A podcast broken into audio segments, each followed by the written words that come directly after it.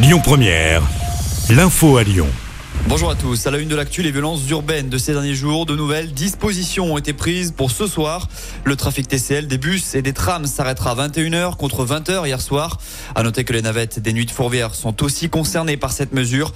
Les métros, eux, vont continuer de circuler jusqu'à minuit.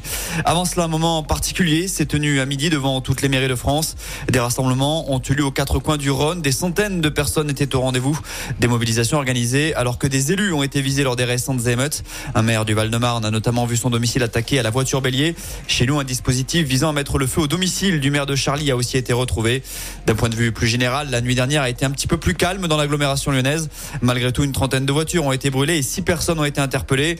Du côté de Vaux-en-Velin, des véhicules blindés avaient été déployés pour sécuriser les lieux. À Guillotière, le raid a été la cible de jets de projectiles. Enfin, une manifestation de militants d'extrême droite a dû être dispersée par les forces de l'ordre. Sur le volet judiciaire, trois audiences en comparution immédiate sont programmées demain après-midi. Rappelons que dans la nuit de samedi à dimanche, 29 personnes ont été placées en garde à vue. Parmi elles, 11 mineurs.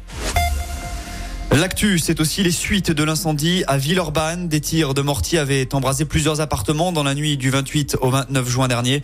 Selon le progrès, deux personnes ont été écrouées dans ce dossier.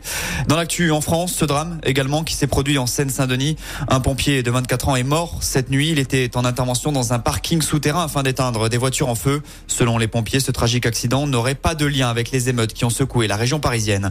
Les médecins des hôpitaux appelés à faire grève aujourd'hui et demain partout en France. Ils demandent une revalorisation des gardes de nuit et du week-end. Emmanuel Macron avait promis en janvier d'ouvrir un chantier de la rémunération du travail de nuit. Des négociations ont été engagées avec le ministère de la Santé. Les syndicats doivent justement être reçus ce mardi.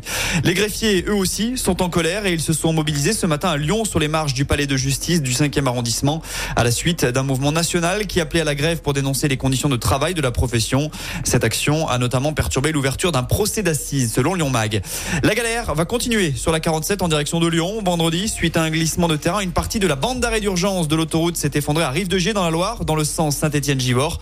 Conséquence, la circulation se fait uniquement sur la voie de gauche, celle de droite étant neutralisée pour une durée encore indéterminée. Comptez une bonne demi-heure de bouchon aux heures de pointe.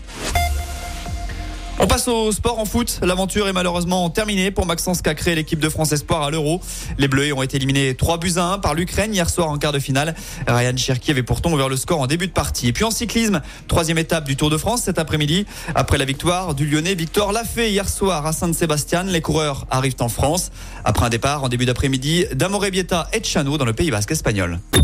Écoutez votre radio Lyon Première en direct sur l'application Lyon Première, lyonpremière.fr et bien sûr à Lyon sur 90.2 FM et en DAB+. Lyon Première